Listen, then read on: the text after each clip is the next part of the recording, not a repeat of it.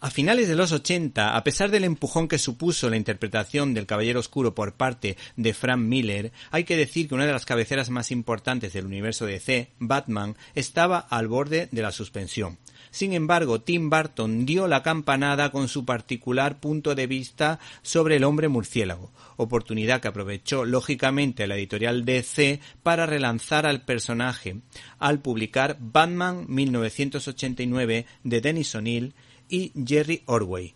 que es o fue el cómic oficial de la película rompiendo todas las estimaciones posibles para una editorial que se pudo frotar las manos. Este cómic siguió prácticamente paso a paso las escenas de la película con alguna que otra licencia como si de un storyboard se tratara, y podemos ver tanto el TVO formato normal como los escaneos originales de sus creadores, lo que es una oportunidad única para aprender a dibujar y situar las viñetas en un cómic y poder comprobar la habilidad como retratista de Jerry Orway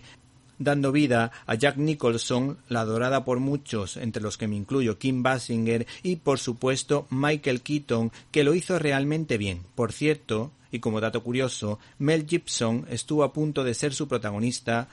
y yo creo que lo hubiésemos también disfrutado bastante, porque este actor es magnífico, pero hay que decir que estaba comprometido con la secuela. ¿Te está gustando este episodio? Hazte fan desde el botón apoyar del podcast de Nivos. Elige tu aportación y podrás escuchar este y el resto de sus episodios extra. Además, ayudarás a su productor a seguir creando contenido con la misma pasión y dedicación.